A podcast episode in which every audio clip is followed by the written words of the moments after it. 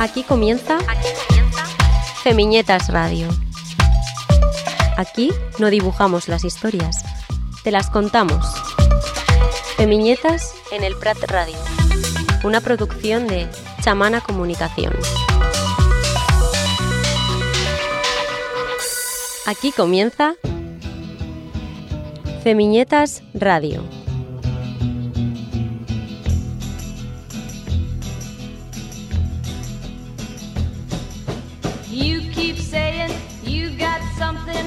Me. Something you call love, but confess. You've been a messin' where you shouldn't have been a messin'. And now someone else is getting all your best. These boots are made for walking, and that's just what they'll do. One of these days, these boots are gonna walk all over you.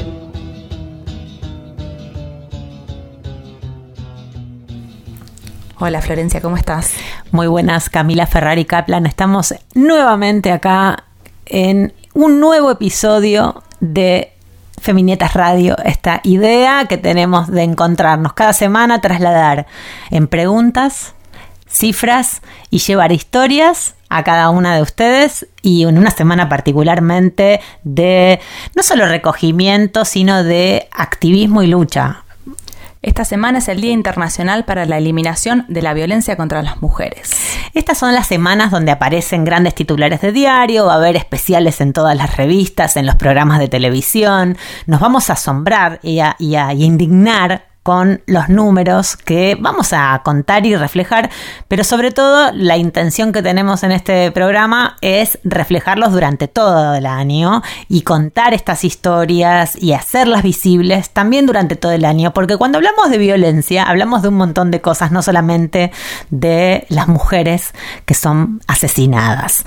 Así que bueno, vamos a intentar eh, esbozar algunas cuestiones. El 25N, ¿sabemos por qué es? ¿Querés que te cuente un poco? Contame.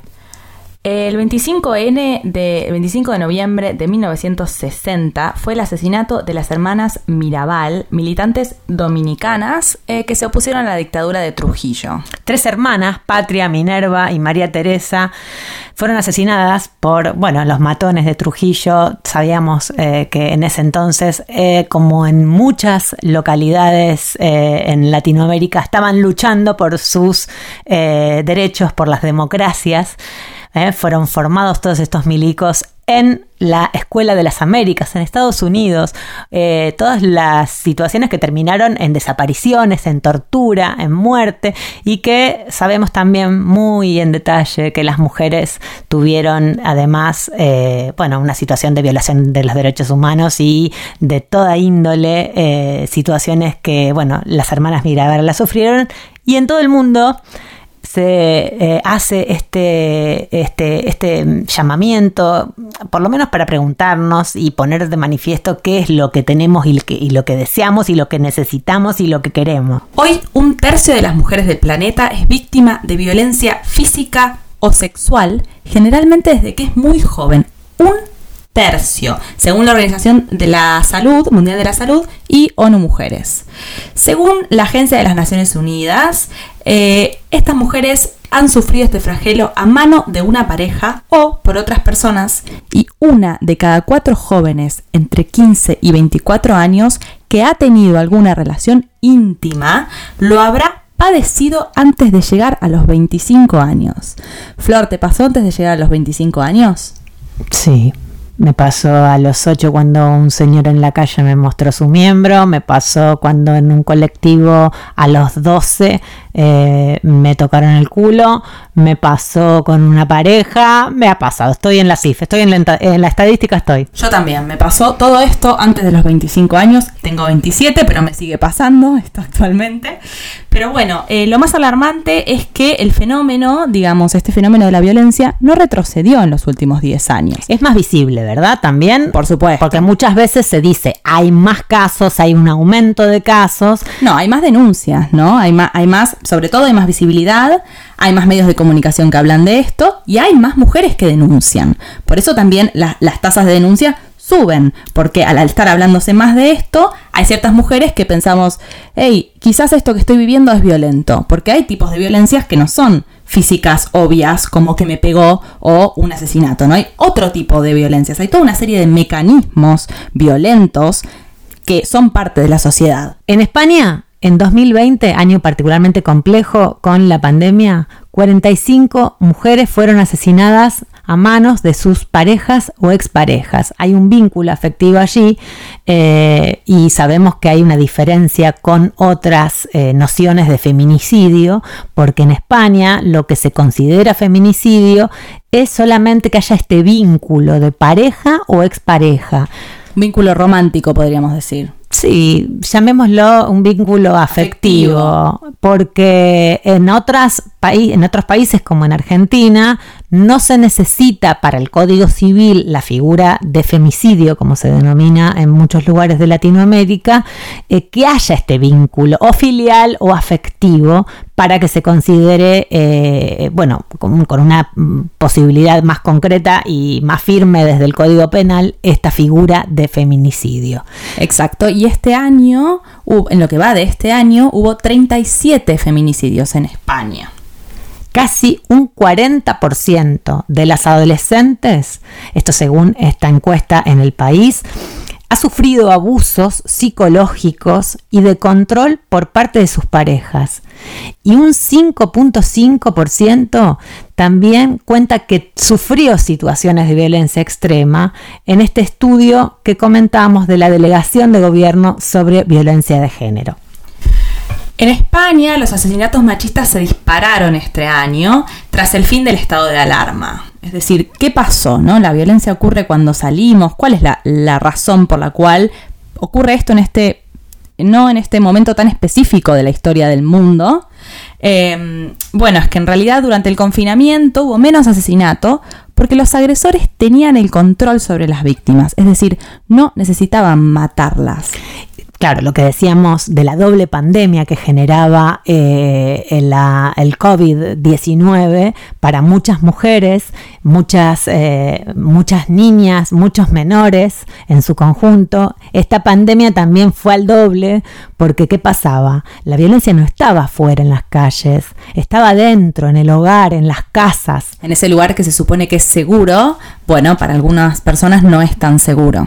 Vale, y por supuesto, eh, bueno, lo que decían parte de estos informes que fuimos recabando, Victoria Rosser, que es la delegada del Gobierno de España contra la violencia de género, señaló hace muy poco tiempo en una entrevista que eh, justamente eh, al levantarse las restricciones afloraron un montón de cuestiones y se habló de que 1.100 mujeres fueron muertas desde 2003 esta es la cifra que también remarcaron. Es terrible, ¿no? Porque hablamos, ¿no? Hablamos de cifras, pero, pero en realidad son, son personas, son nuestras amigas, nuestras madres, nuestras tías, porque parece, sobre todo esto se puso eh, en velo con el tema de la pandemia, que es que, bueno, son cifras, cuántas mujeres muertas, ¿no? Cuántos porcentajes, ¿no? Cuántas personas muertas que contábamos en la televisión. Pero claro, a la hora de hablar de estas personas que, eh, a las cuales se les quita la vida solo por el hecho de ser mujer, por el hecho de haber nacido siendo mujer, es que es, es indignante, es ridículo, es absurdo que en el 2021 estemos reclamando por esto. Acá estamos todavía, por supuesto. Sí, que muchos sectores además lo nieguen. Recordemos que no solamente lo niegan, sino que eh, insisten en erradicar estas leyes que son necesarias imposibles de eh, intentar modificar. Incluso pedimos más leyes de protección, porque hay que formar a jueces, fiscales, hay que ver todo lo que no se hizo para que una mujer termine o en el hospital o muerta eh, porque se podría haber evitado esa situación. Y ni hablar de todos los otros tipos de violencia que ya mencionamos que son no la base que sostienen, como hablábamos de esta, esta figura del iceberg, ¿no? que la violencia física es la punta del iceberg, pero sosteniendo esa punta, debajo del agua, hay toda una serie de violencias simbólicas, económicas, mediáticas, sexuales, digamos, psicológicas. Exacto, que sostienen ese, ese feminicidio.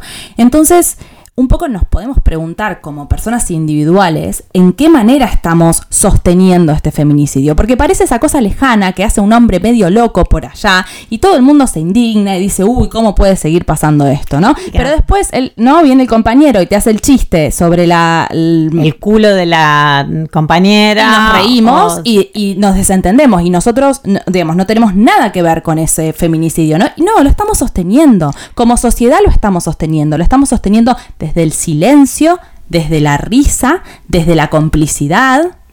Es interesante que podamos hacernos cargo de estas situaciones y que sobre todo, más allá de que hay diferencias, hay diferencias enormes de festejar un chiste a pegarle a una persona. Claro que hay diferencias, no somos tontas, claro que sí. Claro que sí, no las voy a poner en el mismo eh, nivel de gravedad pero son lo que denominamos los micromachismos, los que es necesario desmontar. Por eso, eh, por eso nos dicen las aguafiestas a las feministas. Porque somos las que señalamos este tipo de cuestiones. Y ya no nos podemos reír de nada. Entonces, está bueno que yo de algún modo eh, eh, digamos, siga una línea de pensamiento y después en casa eh, reproduzca estereotipos, eh, si tengo hijos, o si tengo sobrines, o si tengo amigues, y sea poco consecuente con lo que defino en teoría. No, bueno, claro, pero es, más fácil ir a hacer la revolución afuera que discutir en casa quién lava los platos, ¿no? Y esto es así. Poner la bombita de, de, puertas para adentro puede ser una cuestión, digamos, es más complicado, es más trabajoso e implica más preguntas, creo yo, cuando lo que desarmamos son los muebles de casa, de alguna manera.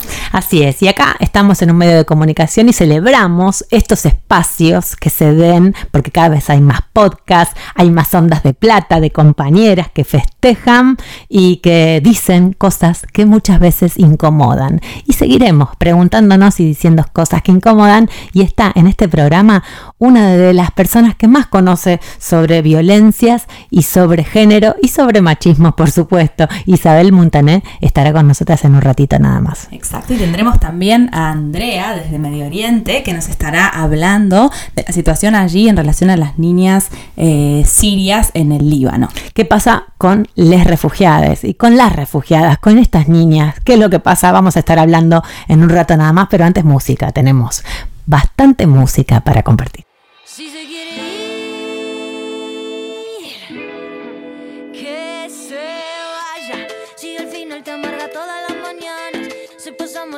Peleando que la cama, no podés tomar, no podés bailar, no te amas. Hey, que se vaya, agua estancada ya no sirve para nada. No pierdas tiempo, es una muy mala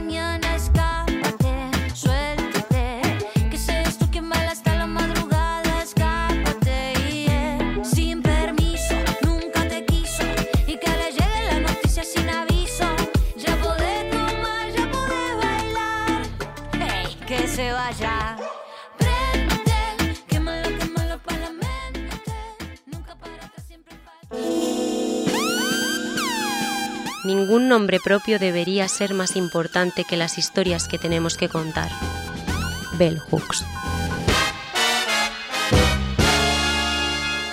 Entrevistas en Femiñetas Radio. Estamos aquí con Isabel Montané. Mm, Isabel es codirectora del Máster de Género y Comunicación desde hace ocho años. Bueno, primero es periodista feminista y es eh, CAP de la Oficina de Comunicación de la Consejería de Igualdad y Feminismos en la Generalitat de Barcelona. Gracias, Isabel. Generalitat de Cataluña. De Cataluña, perdón. De Cataluña. De Cataluña. Eh, y le pedimos que hagamos la entrevista en castellano, cosa que sabemos que es difícil para alguien que además habla y dice mucho cada vez que habla. Por eso estamos muy felices de, de tenerla en Feminietas Radio. Isabel, muy buenas, ¿cómo estás? Hola, buenas tardes. Muy bien, muy bien. Bueno, antes que nada, agradecerte por este espacio y preguntarte así, sin más, en esta semana de, decíamos, comentando algunas cifras y, poniendo eh, en contexto eh, lo que significa un 25N, sobre todo después de eh, tantos tantos días y tantos meses de no estar en las calles, ¿no? Recuperar las calles es para nosotras siempre un motivo de, alegría y de movimiento. ¿Cómo, ¿Cómo, crees que estamos? ¿Cuál sería para vos eh, un poco la fotografía que podría describir eh, la situación de, de, las violencias en España? Y concretamente, bueno, acá donde estamos, en Cataluña, en la Barcelona. ¿Cuál sería la foto que, que, que podríamos sacar en este momento?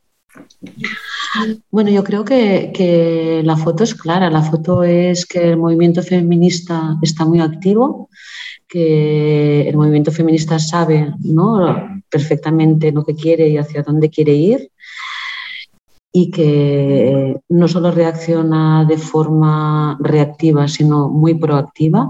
Y yo creo que esto se puede ver, ¿no? Se puede ver en la calle, se puede ver en las instituciones. Y, y bueno, de hecho, ¿no? que exista una Consellería de Igualdad y Feminismos es una clara, ¿no? De movimiento está fuerte y cómo, cómo este movimiento ha llegado a la institución y la institución ha visto la necesidad, ¿no? la necesidad de hacer una política feminista.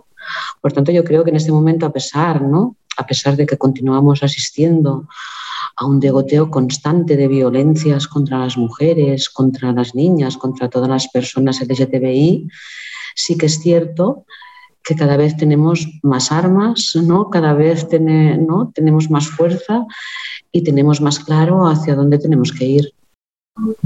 Decíamos que había muchos avances, por supuesto. Eh, de hecho, hemos sido alumnas del máster de género. Cada vez hay más alumnas y alumnos también y alumnes en eh, formaciones, en cursos.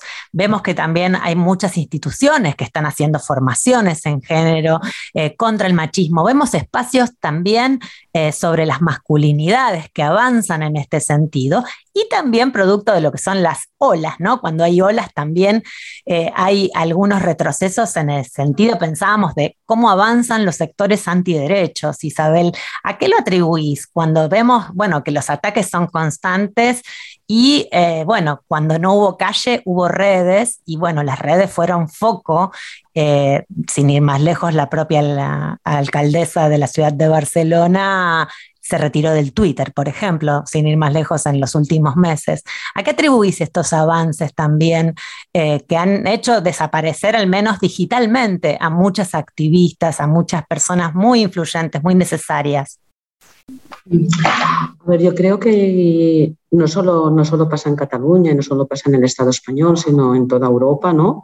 Hay una reactivación de todo el movimiento de extrema derecha y fundamentalistas, que además tenemos que tener en cuenta que tienen detrás un gran apoyo económico. Pero yo también creo que esto tenemos que mirarlo desde, desde un punto de vista de, preguntarnos desde los feminismos cómo esto es una reacción al avance de los feminismos, ¿no? al miedo ¿no? a esta igualdad, al miedo a, a, que vamos a acabar con las discriminaciones, al miedo que vamos a acabar con el, con el racismo. Y entonces yo creo que esto es una, una reacción ¿no? contra los feminismos. Y, y, nosotras, ya que habláis de, de las redes, yo creo que sí que es cierto que las redes hasta ahora han sido un espacio peligroso para las mujeres y para los feminismos, pero también creo que tendríamos que aprender ¿no? del pasado y decir, no salgamos de las redes porque esto es lo que quieren, nos quieren calladas y lo que tendríamos que hacer es unirnos y hacer de las redes también un, un espacio de seguridad para nosotras, un espacio de solidaridad, igual que tenemos fuera, que esta red que tenemos y que es una red que, no, que, que nos ayuda y que nos impulsa y que nos da cobijo, que también nos rodeen las redes, que no nos hagan callar, porque es que si callamos estamos perdidas. Y ya sé que es difícil y sé que cuando recibes amenazas a través de las redes, bueno, pues depende de cómo oh, el miedo se impone, pero tenemos que acabar con este miedo, ¿no? el miedo no, no, no nos tiene que parar. Y entonces, al contrario, nos tiene que hacer más fuertes buscando una salida a combatir este miedo. Y, bueno, y yo creo que se ha demostrado en diferentes momentos ¿no? de la historia que esto se ha conseguido y tenemos que aprender, ¿no? Es lo que decimos siempre, ¿no? Vamos a nuestra genealogía feminista, que ahí tenemos mucho aprendizaje, no lo olvidemos. Y, y yo creo que en este momento, además, con toda la generación que está subiendo, ¿no? de, de, jóvenes feministas, activistas, vamos a mirar cómo trabajan ellas, ¿no? Vamos a mirar y vamos a crear una red, ¿no? Entre todas para, para esto, para que no nos hagan callar y para parar este movimiento, ¿no?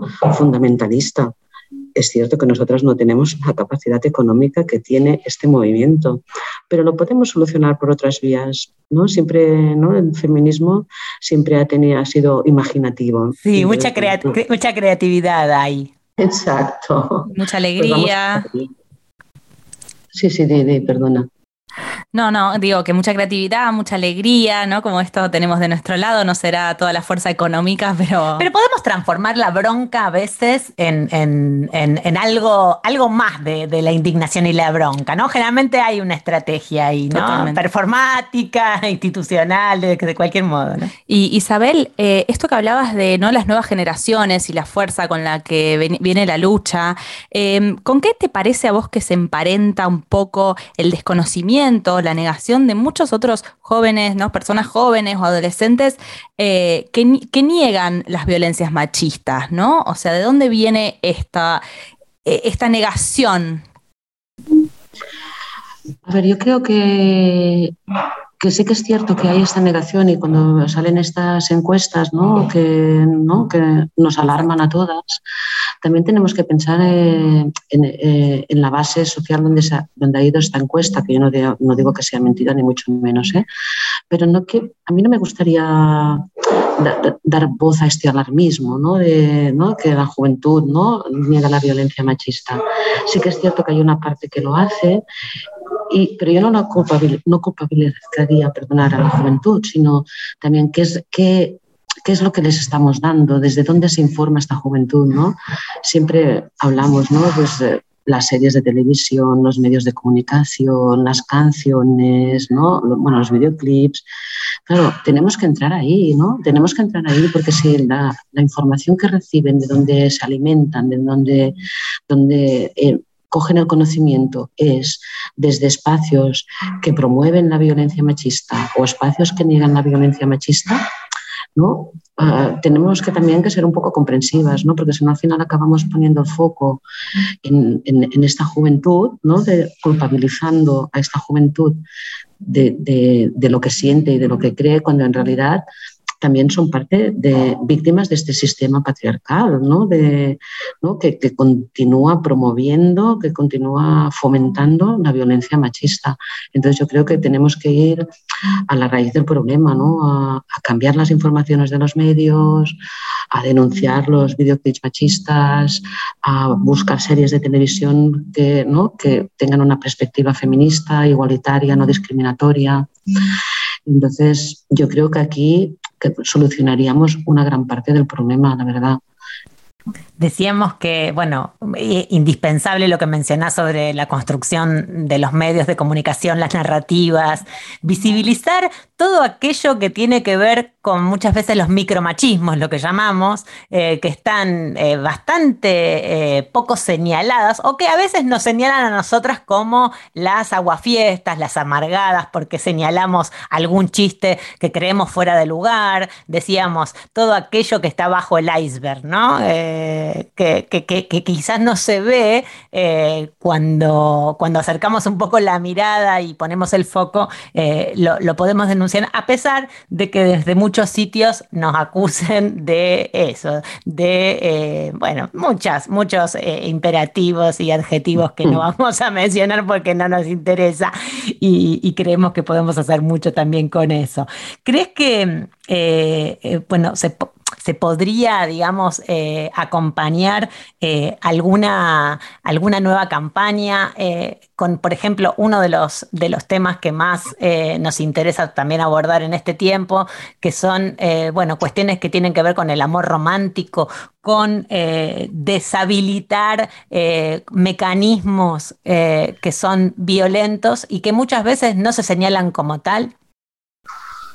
Sí, yo creo que, atacar y visibilizar estas violencias cotidianas que vivimos todas las mujeres de cualquier condición, de cualquier clase social, en todas las edades, es básico. Es básico porque son violencias, ah, son violencias que nos afectan a todas en el día a día y que las hemos normalizado lo que decíais vosotras, ¿no? Una broma machista, un comentario, lo que llaman un piropo, todo esto son violencias que nosotros aceptamos que los hombres emiten también desde esta cultura patriarcal que les, les ha dicho que esto es lo que se tiene que hacer. Y sabemos que estas violencias, sin estas violencias no existirían los feminicidios, que es la, ¿no? que es la extrema violencia a la que nos someten a las mujeres. Y yo creo que es necesario que desde las instituciones se hagan campañas de concienciación para visibilizar estas violencias, para que tanto hombres como mujeres seamos capaces de identificarlas, porque este es el primer paso. Yo creo que hay un problema en, en esta identificación y, y, que a partir de aquí podemos ir escalando ¿no? el iceberg de las violencias. Y sí que es cierto lo que comentáis vosotras, el amor romántico, todas sabemos que aparte de las violencias cotidianas que sufrimos, el vivir en las relaciones sexoafectivas desde este amor romántico lo que hace es que las mujeres nos mantengamos en un estado de sometimiento que nos convierte más en objetos que en sujetas y esto también nos lleva a los feminicidios. Es también uno de los pasos para llegar al feminicidio, ¿no? Esta dependencia emocional, esta sumisión, esta falta de autoestima que acaba generando el amor romántico, que en el lado masculino se traduce en posesión.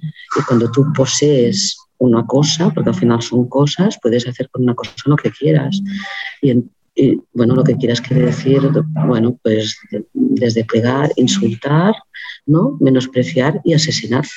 Entonces yo creo que sí que es básico que entremos por estas violencias, por estas violencias que generan el amor romántico y las violencias cotidianas para poder avanzar mucho más para, en la erradicación de todas las violencias.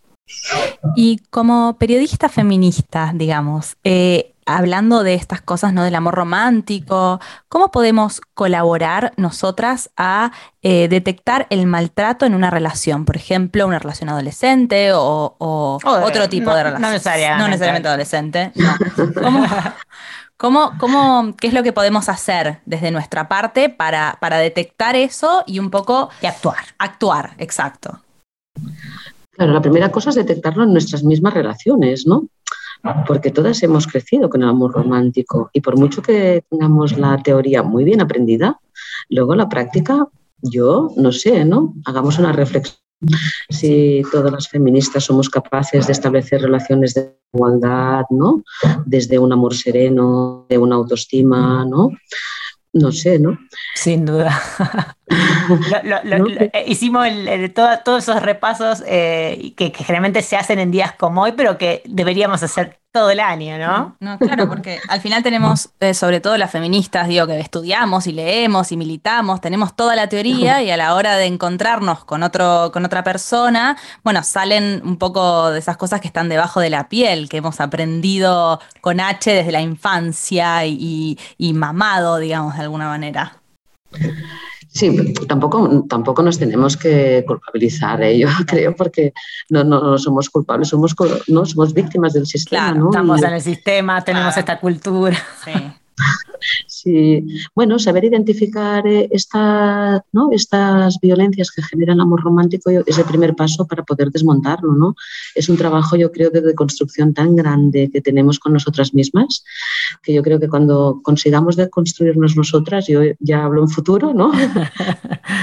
pues podremos ayudar ¿no? a estas generaciones jóvenes. Y sí que es cierto que nosotras podemos ver estas violencias de forma vamos a decir, más objetiva, entre comillas, de que lo, puede, que lo puede hacer una chica adolescente. Y entonces, bueno, pues intentar ayudarla para que pueda identificar, yo que sé, pues que el control del móvil, esto no es amor, ¿no? Que tenga celos el compañero, esto no es amor, ¿no? Y poder, ¿no? Con ejemplos, ¿no? Con, con situaciones, yo creo que poniéndonos a nosotras en primera persona, ¿no? Que esto siempre funciona muy bien, ¿no? Es decir, no, no es que seas tú, es que eres tú, es que soy yo, es que es tu amiga, es que es tu madre, es que es tu tía, ¿no? ¿No? bueno, ayudarlas, ¿no? Porque en la edad adolescente se vive el enamoramiento, ¿no? Como, ¿no? Como una vivencia increíble que nunca más va a pasar, ¿no? Y que te llena la vida. Y con otras generaciones que ya hemos pasado por estas etapas, pues esta vivencia se vive más, ¿no? más aterrada, ¿no? Entonces podemos ser capaces, más capaces quizás de ayudar a esta, a esta nueva generación, ¿no? A, a visibilizar estas violencias que la van a llevar a una relación tóxica, ¿no?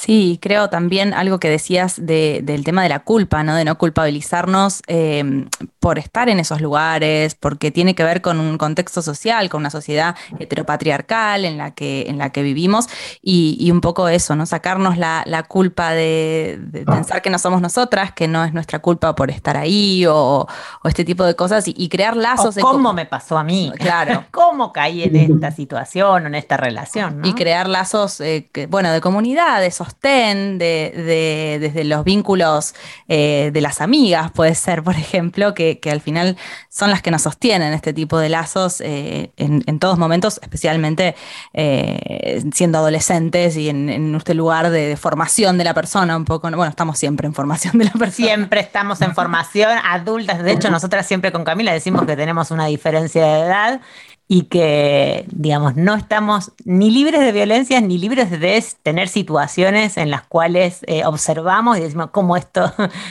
me vuelve a suceder, cómo repito una, una, situación de este tipo y demás. Y bueno, y lo hablamos con también, no solamente con mujeres cis, que en este caso nosotras somos mujeres cis, sino con, con mujeres trans, con varones trans, ¿Cómo ves también, te quería preguntar, eh, toda esta situación dentro de los feminismos, siempre hablamos en plural, cuando, eh, bueno, encontramos nuevamente bastante rechazo sobre eh, la discusión del sujeto político de los feminismos. ¿Cómo, ¿Cómo analizas esto? Siendo que, bueno, no somos un partido político, tenemos diferencias y muchas diferencias y divergencias y muchas veces bienvenidas esas eh, disputas, digamos, de, opiniones y de puntos de vista. ¿Cómo, cómo analizas que va, bueno, mientras estamos, digamos, eh, peleando por más derechos, ¿no? A ver, yo creo que esto que comentáis vosotras, ¿no? Que las diferencias dentro del feminismo han existido siempre y bienvenidas sean, porque es que si no sería horrible. Sí, si esto se lleva, ¿no? Desde el total. diálogo, ¿no?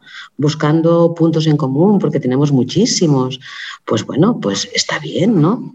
Yo tampoco diría que, que es tan grande el movimiento ¿no? Que cuestiona ¿no? El, ¿no? el, sujeto político del feminismo ahora en este momento.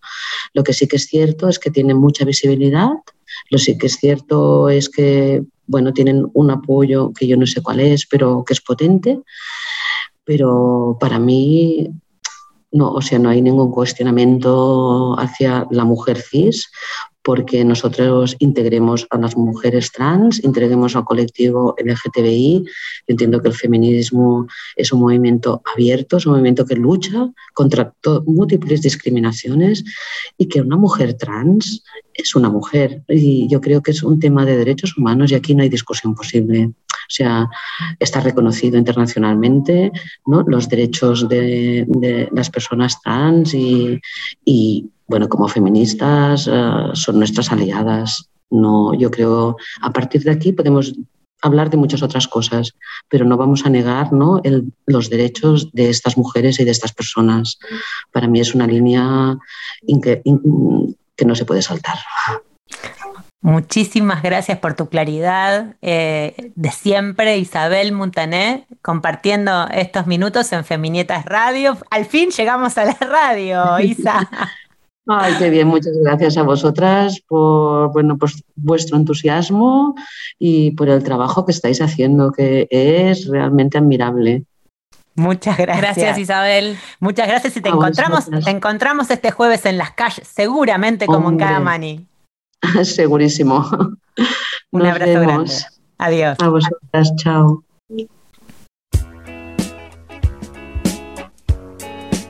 Mi fantasía textual es que me leas. Mi fantasía textual es que me leas. Y punto. Palabras al oído. Un minuto de lectura en Femiñetas Radio.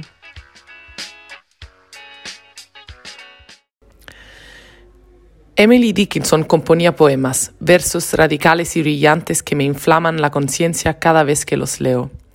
Envió varios a Thomas Wentworth Higginson, un crítico literario de- renombre en su época, quien si bien no se mostró indiferente a su obra, no comprendió que estaba leyendo la obra de alguien que había reinventado el idioma inglés.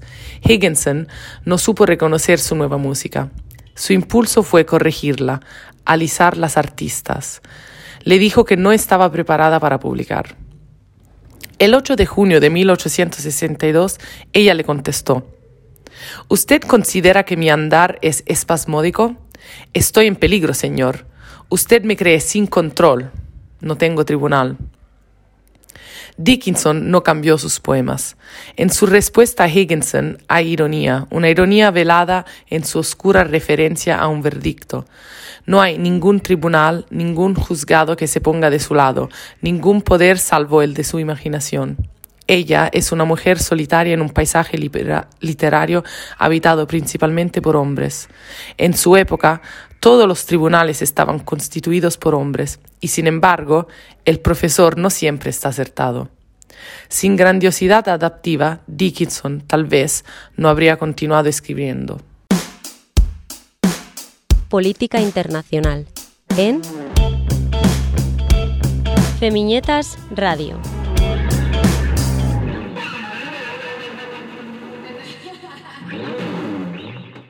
Estamos con Andrea. Andrea es nuestra columnista especializada en Oriente Próximo, que nos viene a informar, a derribar prejuicios, diría yo, a tender algunos puentes.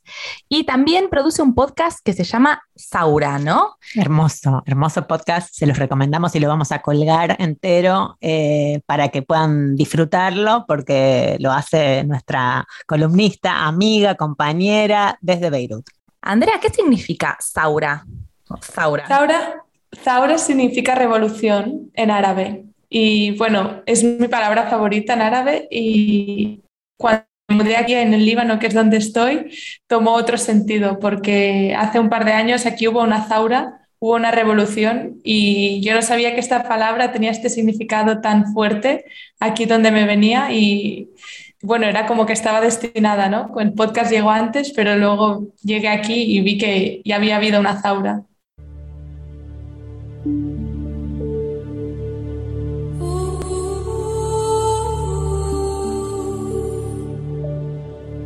Velada, joven, mayor, víctima, superviviente, luchadora, cuidadora, sumisa, empoderada, exótica, callada, silenciada, excepcional, devota, atea, única, distinta, valiente. Mujer, mujer en el mundo árabe, mujer árabe, mujer.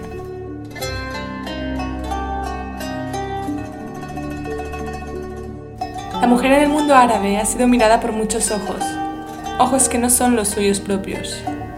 La mujer en el mundo árabe ha sido narrada por muchas voces, voces que no son las suyas propias.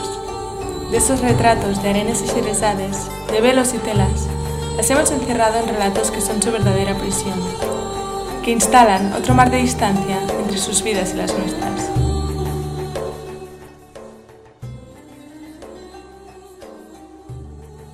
Qué fuerte eso. Contanos cómo es más o menos Beirut, porque la primera eh, columna que tuvimos de eh, Andrea Andrea estaba en Barcelona, pero bueno, eh, ahora ya volviste al Oriente Próximo. Contanos, ¿qué quieres por la ventana, Andrea? ¿Cómo es Beirut? Pues desde mi ventana veo el mar, veo el mar Mediterráneo que nos conecta un poco a todas. Y bueno, también veo las ruinas que hay del puerto de Beirut, que hace un año, más de un año, el 4 de agosto, voló por los aires. Y, y bueno, Beirut sigue resintiéndose de eso, obviamente, sobre todo aquí desde, desde mi barrio, que es el más cercano al puerto.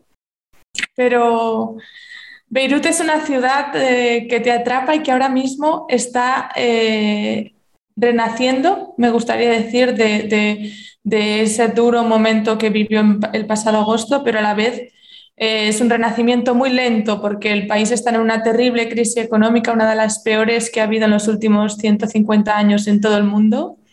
Y, y es difícil, vemos que la gente con talento se va, quien puede abandona el país buscando una vida más digna, pero los que se quedan aquí se quedan con, con ganas de, de, reconstruir su país y eso, eso es, es muy bonito y, y, y, da mucha esperanza. Bien, bien. Eh, más que interesante lo que, lo que nos cuentas desde allá, sabiendo además, bueno, que hay eh, serias dificultades en el día a día y en una semana donde, eh, además de celebrarnos la vuelta a las calles, eh, a, a, a, vislumbrar lo que viene y a exigir por nuestros derechos, bueno, es un momento de recogimiento también, de analizar eh, y de ponerle caras a las cifras, ¿no? Estas cifras que todos los años denunciamos y hacemos visibles. El 25N ¿Cómo, ¿Cómo te encuentras ya y cómo te encuentras en este contexto, Andrea?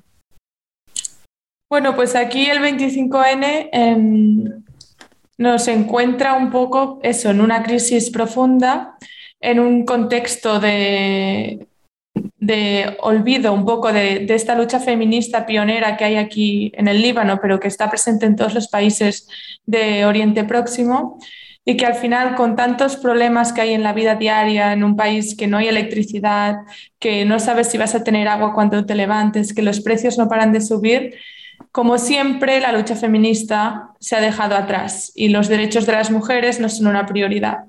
¿Cuándo son estas mismas mujeres las que están en la calle reconstruyendo el país y repartiendo comida y ayudando, repartiendo productos de higiene íntima que no hay y, ayudando, ¿no? Pero al final no ocupadas en esta labor diaria que es eh, la vida ¿no? y los, los, cuidados y el sobrevivir, eh, hay poco tiempo para, para, mirar atrás, pero espero que pronto puedan hacerlo porque tienen un movimiento feminista muy potente y, volver a las calles. Hay una situación que está ocurriendo en el Líbano actualmente con eh, las refugiadas sirias, ¿no? ¿Nos querés contar un, po un poco de eso? Sí, bueno, claro, en, pl en plena crisis económica, eh, los sectores más vulnerables de la población se vulnerabilizan aún más. Eh, en este caso, en el Líbano, es un país de 5 millones de habitantes y 1,5 de ellos son refugiadas sirias, que, bueno, Siria es el país vecino del Líbano y, o sea, y llegar. Uno de cada cuatro, cuatro personas ciudadanas del de Líbano es Siria. ¿Sería así el número? Más exacto, exacto. Eso es. Desde hace ya, pues, bastante tiempo. Al final, cuando hubo la crisis de los refugiados, no por allá por el 2015 o justo después de la, de la guerra civil siria que empezó en 2011, Siria, o sea, perdón, Líbano, Jordania y Turquía, que son los países que hacen frontera con Siria, son los que más refugiados recogieron y que más tienen aún. Es decir, eh, este colectivo es, es, muy vulnerable, o sea, ahora hablamos de que nueve de cada diez familias sirias viven en la pobreza extrema, no solo en la pobreza, sino en la pobreza extrema. Y, y claro, dentro de esta comunidad las mujeres y las niñas son, son aún más vulnerables. Y con la terrible crisis económica que está pasando ahora en el país, muchas familias se ven forzadas a casar a sus hijas jóvenes, a sus niñas, porque es una boca menos que alimentar en, en casa y aunque suene muy fuerte, es, es la realidad que, que estamos viendo ahora aquí, aquí en el Líbano y también con sus matices, es decir, no es la misma situación que tienen las refugiadas sirias que se encuentran en Beirut, en la capital, como las que tienen las que están en los campos en la frontera con Siria, que esas viven en, en- en tiendas, ¿no? En tiendas de plástico. Ah, aquí a lo mejor han encontrado más oportunidades dentro de la terrible situación en la que se encuentran. Y os quería hablar un poco de esto hoy porque creo que es un, un tema importante. Estuviste trabajando desde hace bastante tiempo eh, en la investigación, en acercarte a esas historias que no son por ahí una, eh, una- una historia que eh, se, se conozca en profundidad. Por allí sí hay alguna tapa de diario, algún titular muy fuerte, estruendoso, porque obviamente es, bueno, es tremenda la situación. Pero, pero vos nos traes historias, nos traes eh, por ahí, bueno, nombres propios, ¿no? Sí, sí, creo que al final con los nombres propios se, se entiende, ¿no? Mejor lo que, lo que está pasando. Y mm, bueno, yo hablé con, con dos, dos jóvenes y, y con una madre y tienen historias cada una distintas, pero que cuando hablamos de, este, de esta grave problemática que es el matrimonio infantil que está al alza en, en en los últimos dos años de crisis, creo que es importante mencionar la paridad de historias que hay. Hablé con una, intenté hablar con una chica que estaba en un campo de refugiados en la frontera con Siria, apenas 14 kilómetros de la frontera, y mm, ella estaba en casa de su familia política, se acababa de casar, hacía siete meses, tenía 14 años y estaba embarazada de cinco meses. Y, bueno, apenas me dijo cinco palabras realmente. Le preguntaba, ¿estás bien? Eh, ¿cómo te encuentras? Decía sí, no, bien, porque al final el contexto también de, mm, en el que se encontraba, ¿no? Hacer una entrevista, en este caso, explicar tu situación delante de tu familia política, tu suegra, tu, tu cuñada, pues no, no, no se sentía... bueno, no, no, no, no, me, no me contó mucho, me lo contó su, su suegra en este caso, que eso, que era que se había casado con su primo porque el, el varón de la familia, al morir su padre, es decir, eh, quien hubiera sido su suegro, eh, claro, tenía que, que cuidar de la familia, ¿no? Y su ma- marido, que también es su primo, se casó, bueno, la fue a buscar a Siria y se casaron siendo los dos menores de edad y ahora están esperando, bueno, ahora esto fue hace unos meses, así que ya lo habrán tenido, pero eh, esperaban un bebé con solo 14 años. ¿Hay edad mínima para contraer matrimonio en el Líbano o bajo qué jurisdicción eh, están estas personas refugiadas, digamos? El problema del Líbano eh, y a la vez lo que le ha permitido tener esta más mayor apertura que comparado con otros países de la región es que conviven 18 comunidades religiosas eh, en el país y, y la ley privada, la ley familiar de los eh, temas que afectan a la, a la familia, lo que llaman la ley del estatus personal, es diferente en función de cada comunidad religiosa. Entonces, las mujeres obviamente se sienten desprotegidas completamente porque no, no está algo tipificado por ley, sino que si eres cristiana, pues hay una edad mínima legal para casarte, eh, si eres musulmana, pues hay otros dentro de los diversos cristianismos que, se, que conviven aquí, diversos, diversos islam.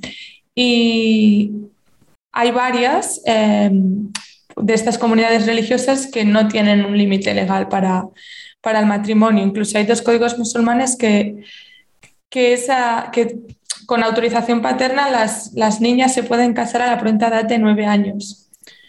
Así que muchos, el movimiento feminista en el Líbano exige que se cree una ley de estatus personal unificada para que todas las mujeres estén protegidas por igual más allá de, de la comunidad religiosa a la que pe- pertenezcan.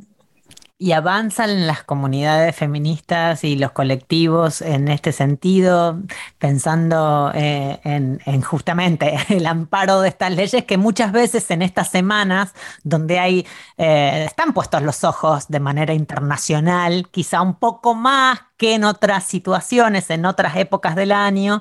Sabemos que el 8M, el 25N, eh, por ahí son momentos donde, eh, bueno, muchos se acuerdan de los derechos de las personas más vulnerables, de los, eh, bueno, de las faltas y los atropellos a, a- a justamente a las mujeres y las disidencias. ¿qué, qué- qué pasa con eso? ¿te parece que será otro año más de lucha y de caer en saco roto eh, estas leyes o, o- o se va hacia, hacia un amparo legal un poco más justo y más, no sé, más, menos doloroso en todo sentido?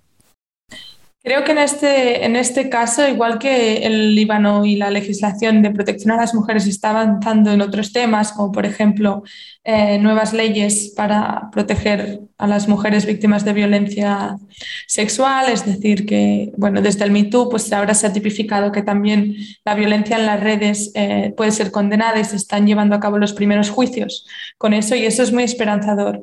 Pero cuando hablamos de esta ley de estatus personal, hay pocas esperanzas porque hay tantos intereses. Es decir, no es solo una comunidad religiosa que tengan interés, sino que todos los hombres que son los que legislan, que son los que presiden el país, no, no, no les sale a cuenta. Es decir, hay, hay, hay muy poca voluntad de cambiar, de cambiar esto porque al final beneficia, bueno, es algo que beneficia a los que ya están en el poder. Entonces ellos no les afecta esto porque al final no, a veces son ellos mismos quienes casan a sus hijas jóvenes, quiero decirte. Entonces hay poca esperanza en este sentido. Se está haciendo mucho trabajo más de, no tanto en, leyes, sino más eso que os contaba, en las calles, ¿no? De, ONGs que van y hacen sesiones de, de, de, empoderamiento para estas niñas, que las conciencian a no solo las niñas, sino a las madres de los riesgos que tiene un matrimonio temprano para, para una niña. También pude hablar con una, con una chica que fue muy inspirador, ella se llama Bir, y ella se comprometió con 14 años cuando estaba en Siria y dejó la escuela y, bueno, pues estaba enamorada, decía. Y llegó al Líbano con con la guerra y todo, tuvo que refugiarse en el Líbano con su familia y conoció a mucha gente inspiradora que, que había estudiado, que, que, sabía cosas y se dijo, es que soy una ignorante, yo no puedo hacer esto. Y abandonó, rompió su compromiso y, y, ahora es ella la que lleva estas sesiones de liderazgo y empoderamiento en una ONG wow. que se llama Alsama y que dice que, que primero estudiar y luego ya pensaremos en el matrimonio. Qué bueno que lo pudo también decidir y, y, elegir en este caso, ¿no? O sea, es, debe ser claro. una de las historias maravillosas que nos trae Andrea, que las pueden leer en el diario El Periódico, eh, en, el, en, el, periódico de España, y también hay eh, videos documentales, está, bueno, Saura, que es su podcast que decíamos, eh, y que nos acerca a estas historias y, y, y, que, y que nos hace, bueno, estar un poquito con los ojos y los oídos ahí, Andrea. Sí, esa es un poco, un poco la intención. Aquí hay historias fascinantes y hay mujeres muy fuertes y, y muy valientes y, y bueno, es, es, un orgullo poder hablar de ellas aquí con vosotras. Andrea, muchísimas gracias por haber estado hoy en el programa de, bueno, el temático del 25 de noviembre y esperamos que tenerte muy pronto de nuevamente. Muchas ganas de la próxima. Sabemos si hay manis porque vamos a hacer agenda al final del programa eh, y, no sabemos si, están organizando, si crees que se van a poder generar eh, algunas manifestaciones. ¿Cómo ves de cara al, jueves? Bueno, creo que probablemente hay alguna pequeña concentración, eh, pero no creo que haya ningún tipo de manifestación masiva como pasa en Barcelona, que echaré bastante de menos casa este, este día. Estaremos, estaremos conectadas igual. Te dejamos un abrazo enorme, eh, que cruce mares y que nos acerque cada vez más, amiga. Un abrazo. Otro para vosotras. Hasta luego.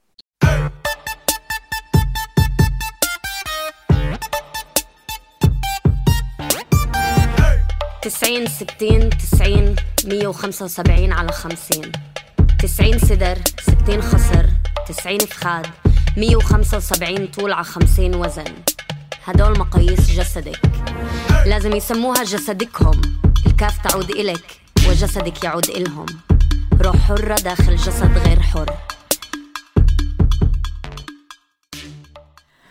Flor, estamos llegando al final del programa número 7 de Feminietas Radio, no sin antes hablar un poco de la agenda, de lo que va a pasar esta semana eh, en el marco del 25 de noviembre.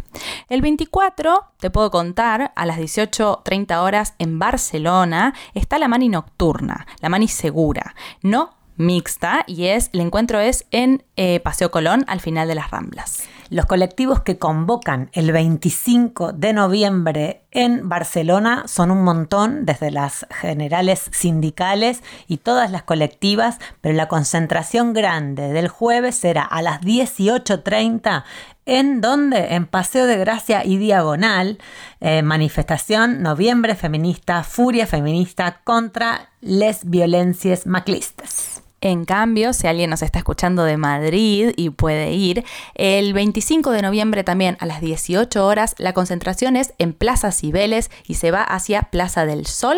Eh, lo organiza el Foro de Madrid contra la violencia hacia las mujeres. Y abrazamos a nuestras amigas de Brasil, de Argentina, de Puerto Rico y demás sitios que están luchando y saliendo a las calles para denunciar y también para celebrar que estamos juntas, estamos vivas y seguimos más fuertes que nunca. Feminietas Radio, una producción de Chamana Comunicación, con Flor Coy y Camila Ferrari Kaplan. Feminietas Radio.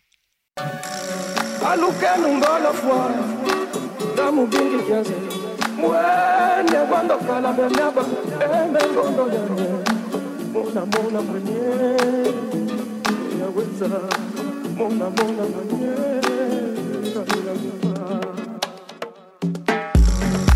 mona mona mañé, ya.